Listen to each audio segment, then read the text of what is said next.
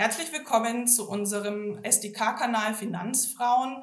Heute mit einem spannenden Einblick in ein 2021 gegründetes Fintech-Unternehmen, die Fabit GmbH aus Berlin. Die hat sogar schon im Gründungsjahr den Fintech Jahresaward in der Kategorie New Newcomer gewonnen. Ich freue mich sehr, heute die Gründerin und Geschäftsführerin der Fabit GmbH, Frau Susanne Krehl, bei uns begrüßen zu dürfen. Vielen Dank, dass Sie die Einladung angenommen haben, Frau Krehl, und uns heute was zu Ihrem Unternehmen erzählen wollen. Vielleicht beginnen wir damit, dass Sie Ihr Unternehmen vorstellen. Was genau macht denn die Fabit GmbH? Erstmal vielen lieben Dank für die Einladung. Ich freue mich, heute hier zu sein. Ja, ähm, mit Fabit, also Fabit kommt von Financial Habit, finanzieller Gewohnheit. Ähm, und wir haben uns unter anderem für den Namen entschieden, weil Fabit auf Deutsch auch gut klingt. ähm, und mit Fabit kümmern wir uns um Menschen, die bisher nicht so gut mit Geld umgehen konnten. Ähm, wir sind so eine Art Weight Watchers für Finanzen, das Menschen hin zu einem finanziell gesunden Verhalten führt. Ähm, und gerade auch den Menschen, die bisher wirklich große Probleme hatten, dann auch hilft, raus aus den Schulden zu kommen. Ja, die Fabit, jetzt spreche ich es, glaube ich, richtig aus, die Fabit-App, mit der adressieren Sie ja Menschen im Prinzip, die eben nicht gut mit Geld umgehen können, denen wollen sie helfen, haben sie gesagt. Damit wenden sie sich eigentlich an ein für ein Fintech-Unternehmen bisher eher ungewöhnlichen Kundenkreis. Also die meisten adressieren ja den Finanzsektor ähm, oder eben äh, Kunden mit Geld. Wie sind Sie denn da überhaupt auf die Idee gekommen, etwas für Kunden zu entwickeln, die Geldprobleme haben? Was hat Sie dazu motiviert? Ich bin jetzt seit gut zehn Jahren in der Fintech-Branche und ich glaube, zwei ähm, der, der Dinge, die mich in den letzten zehn Jahren begleitet haben, haben zu diesem Entschluss geführt. Das eine ist, äh, dass ich mal erste Mitarbeiterin bei Via Fintech war. Ähm, das ist heute ein sehr, sehr großes Fintech-Unternehmen, gehört zur PaySafe-Gruppe. Ähm, und die Via Fintech ermöglicht es Menschen mit Bargeld äh, alle möglichen Rechnungen im Supermarkt um die Ecke zu bezahlen. Das heißt, egal ob ich meinen Online-Einkauf, meine Miete, meine Stromrechnung bezahlen möchte, ich kann das im Penny, Rewe, Rossmann, DM um die Ecke tun ähm, oder dort eben auch von meinem Girokonto Geld abheben. Und ähm, Menschen, die ihre Stromrechnung mit Bargeld im Penny bezahlen, die haben im Regelfall noch andere finanzielle Herausforderungen und dadurch habe ich diese Kundengruppe kennengelernt. Ähm, und zum anderen mache ich seit 2014 zusammen mit einer Kollegin von Mastercard den Fintech-Stammtisch. Das ist so das Branchenevent für die Finanztechnologiebranche hier in Berlin. Ähm, wir haben, wenn gerade nicht Corona ist und wir unsere Präsenzveranstaltungen im Regelfall machen können, dann haben wir sechs Events im Jahr mit jeweils über 100 Teilnehmern zu den aktuellen Trends der Branche.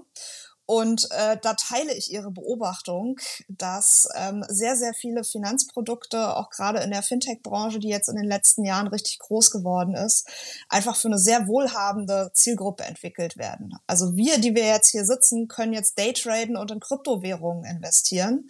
Ähm, aber das sind Themen, die ähm, mit denen viele Menschen da draußen einfach nichts anfangen können.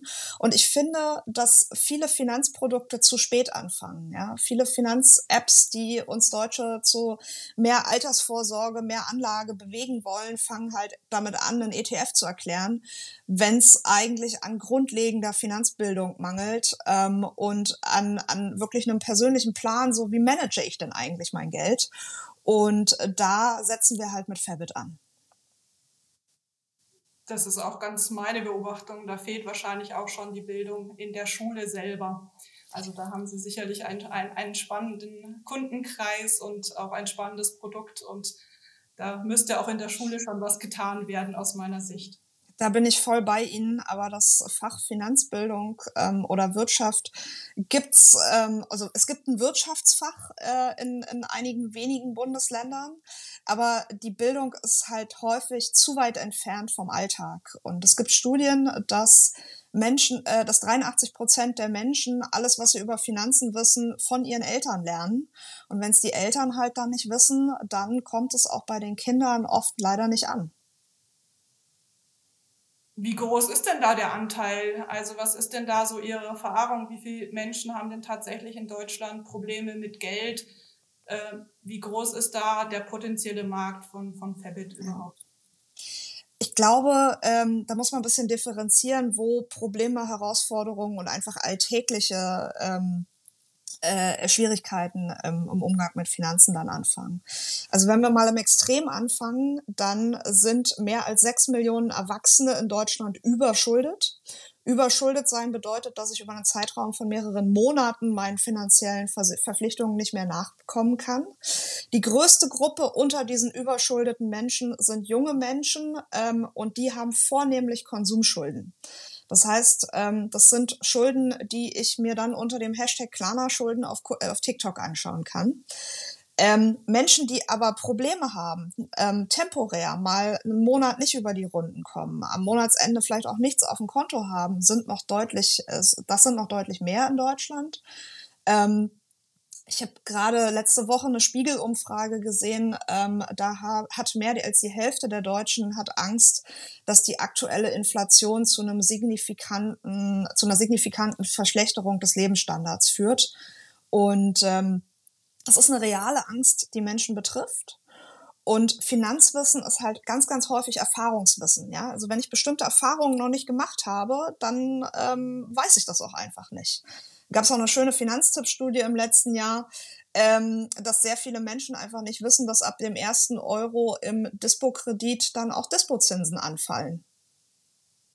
Also quasi eigentlich ist schon das ABC der Finanzen hier manchmal problematisch äh, für einige, beziehungsweise äh, fehlt da einfach Wissen und Erfahrung, wie Sie sagen.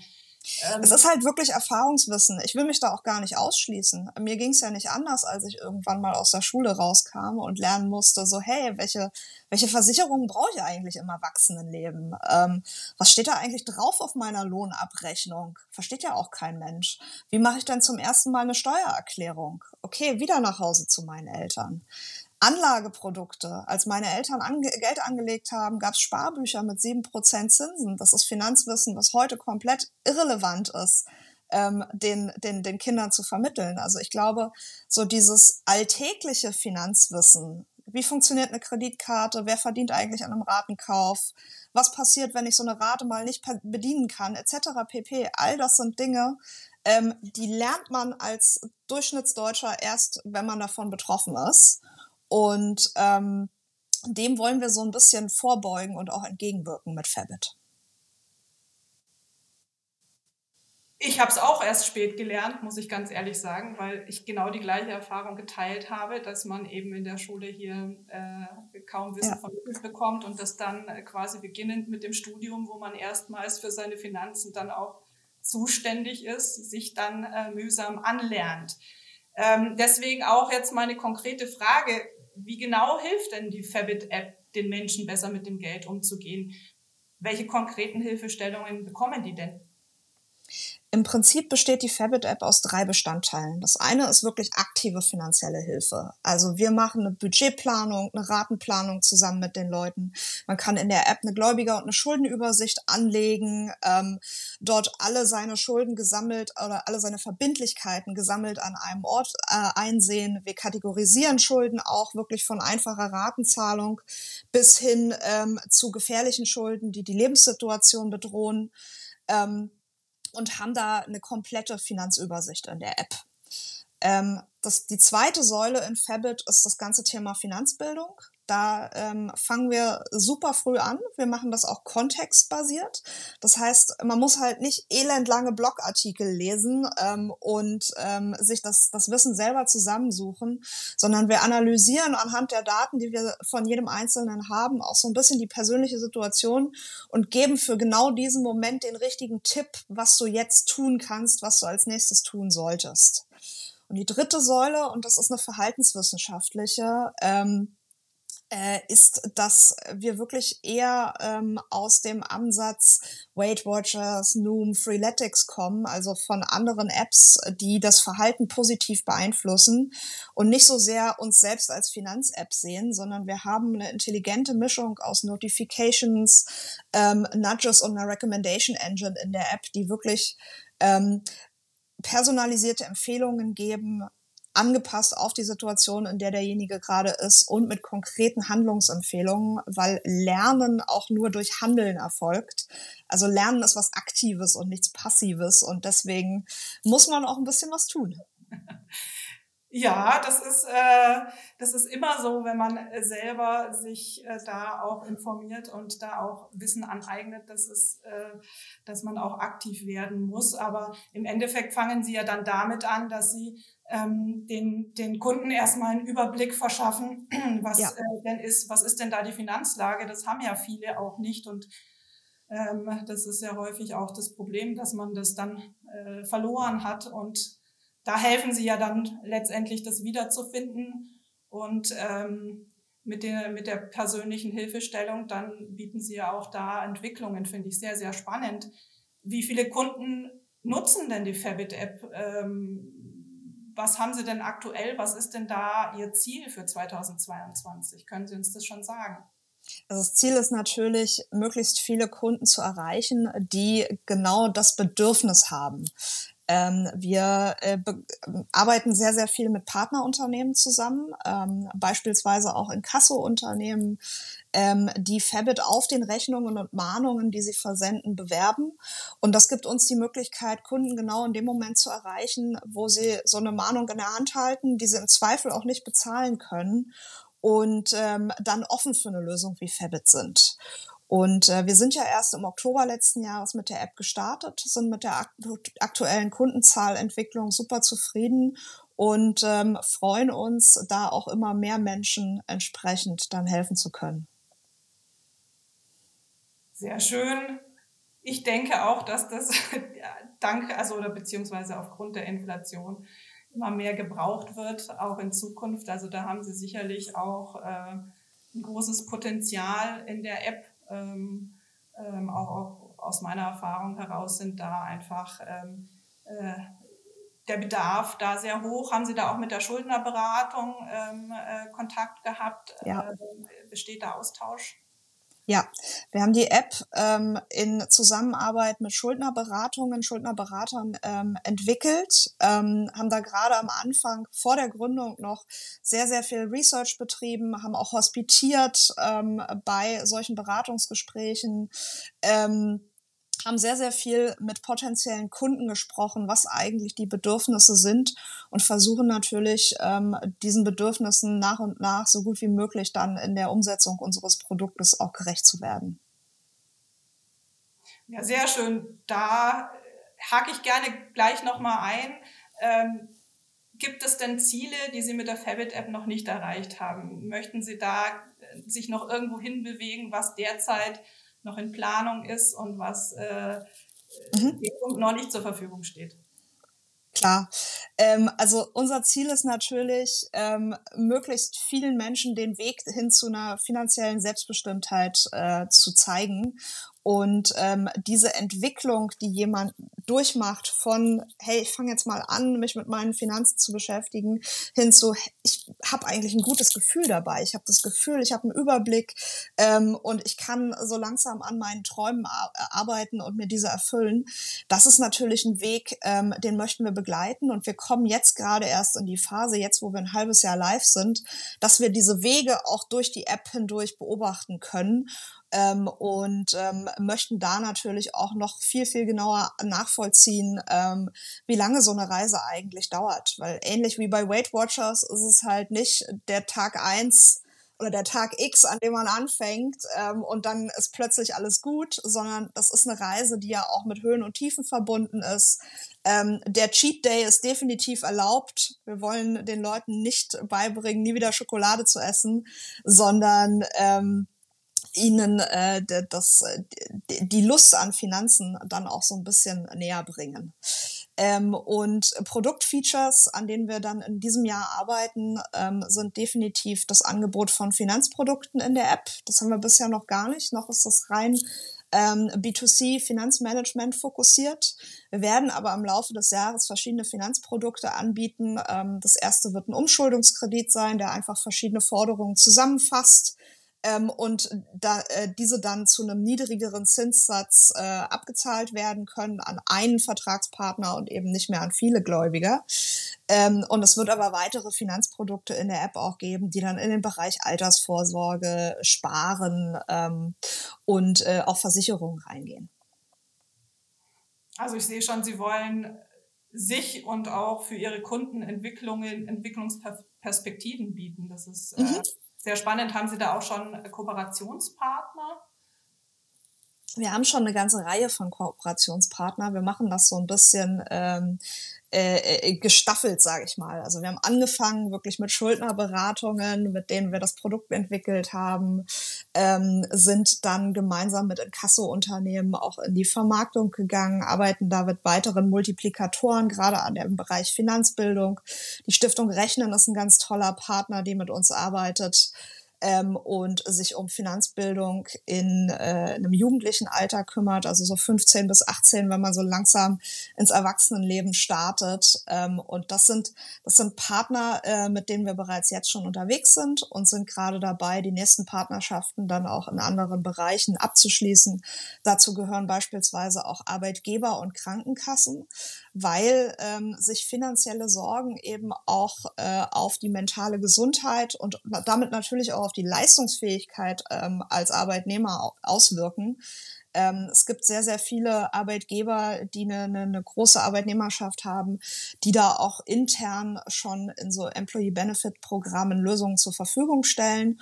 Und da ist Fabit natürlich eine ganz, ganz tolle Ergänzung dazu. Sehr spannend. Frau Krehl, Sie sind Gründerin und Geschäftsführerin der Fabit GmbH, eines Fintech-Unternehmens. Ja, also mhm. ähm, hier ein äh, letztlich hier eine ähm, ein schönes Beispiel auch für den Erfolg von Frauen. Nur leider ist der Gründerinnenanteil in der fin Fintech-Branche bisher eher ernüchternd gering. Woran liegt denn das aus Ihrer Sicht? Es liegt zum einen an den Berufsanfängern, ähm, generell in der Finanzbranche. Also Finanzen und Technologie ähm, sind zwei Bereiche, da ähm, ist äh, tendenziell, die, die beide tendenziell etwas männlicher geprägt sind. In der Kombination ist das dann natürlich nochmal ähm, gesteigert. Äh, ich beobachte aber eine sehr, sehr positive Entwicklung in den letzten Jahren. Also wir haben, ich habe äh, zusammen mit ähm, einigen äh, Frauen, also wir waren fünf damals, ähm, bei dem Gründungstreffen der Fintech Ladies zusammengesessen. Christine Kiefer, auch Unternehmerin im Finanzbereich, hatte irgendwann die Idee, sie möchte erfolgreiche Frauen in der Finanzbranche zusammenbringen, in den Austausch bringen und äh, so, dass man sich eben vernetzt ähm, und gegenseitig auch, auch fördert. Ähm, hatte damals so diese Idee zu den Fintech Ladies, hat mal ein Dinner ins Leben gerufen und dann waren wir sage und schreibe fünf Frauen, die da am Tisch saßen. Ähm, und haben drüber gesprochen, was man denn eigentlich machen könnte, müsste, sollte. Und heute sind die Fintech Ladies in äh, verschiedenen europäischen Städten unterwegs, ähm, organisieren regelmäßig Treffen, Meetups, mehrere tausend Frauen auf dem Verteiler. Und ähm, das äh, ist großartig zu sehen, wie sich diese Organisation, dieses Ehrenamt auch weiterentwickelt hat. Also es bewegt sich schon was auch in ja. der Fintech-Branche, kann man so sagen. Ja. Sehr schön. Ähm, vielleicht können Sie ja an Ihrem Beispiel äh, mal sagen, wie wird man denn als Frau Gründerin und Geschäftsführerin eines Fintech-Unternehmens? Wie sind Sie es denn persönlich geworden? Ich würde das gar nicht so sehr aufs Geschlecht beziehen. Ähm, ich glaube, man braucht ähm, Vorbilder. Und ich habe vor, vor über zehn Jahren, 2011, mal als erste Mitarbeiterin zusammen mit dem CTO des Unternehmens auf einem Tag ähm, bei Via Fintech angefangen. Ähm, ich habe mir zu dem Zeitpunkt überhaupt nicht vorstellen können, selber mal Unternehmerin zu werden, sondern im Gegenteil, ich kam aus dem Kommunikationsbereich. Ähm, ich, ich konnte gut äh, mit Journalisten, ich konnte gut Dinge erklären ähm, und ähm, hatte irgendwie Spaß an dieser Branche und habe dafür auch immer mehr Leidenschaft entwickelt. Ähm, und ich glaube, genau das ist es, was man jungen Menschen, die irgendwie äh, auch in den Beruf starten oder so die ersten Stationen schon hinter sich haben, dann auch vorleben muss. Also Via Fintech hat ganz tolle Gründer, ähm, die diese Reise auch vorgelebt haben mit allen Ups und Downs, die es in so einer Gründungsgeschichte gibt und die immer wieder neue Lösungen gefunden haben. Und äh, da habe ich wahnsinnig viel gelernt in dieser, in dieser Zeit. Bin dann irgendwann aus dieser Kommunikations- und Marketingrolle auch ähm, Managing Director geworden und habe mich dann um die Internationalisierung der Firma gekümmert hatte das Glück, das Modell nach Österreich zu bringen und habe es dann in der Schweiz nochmal neu gegründet mit neuem regulatorischen Modell, neuer Partnerbank und eben auch neuen Infrastrukturpartnern dahinter. Und ähm, das ist eine Erfahrung, das nochmal so von vorne aufzubauen. Das, was man in den letzten Jahren in Deutschland wachsen sehen hat, ähm, war eine ganz tolle Erfahrung und ähm, hat mich auch nochmal in dem Entschluss bestärkt, dass ich auf jeden Fall auch äh, selber was gründen möchte.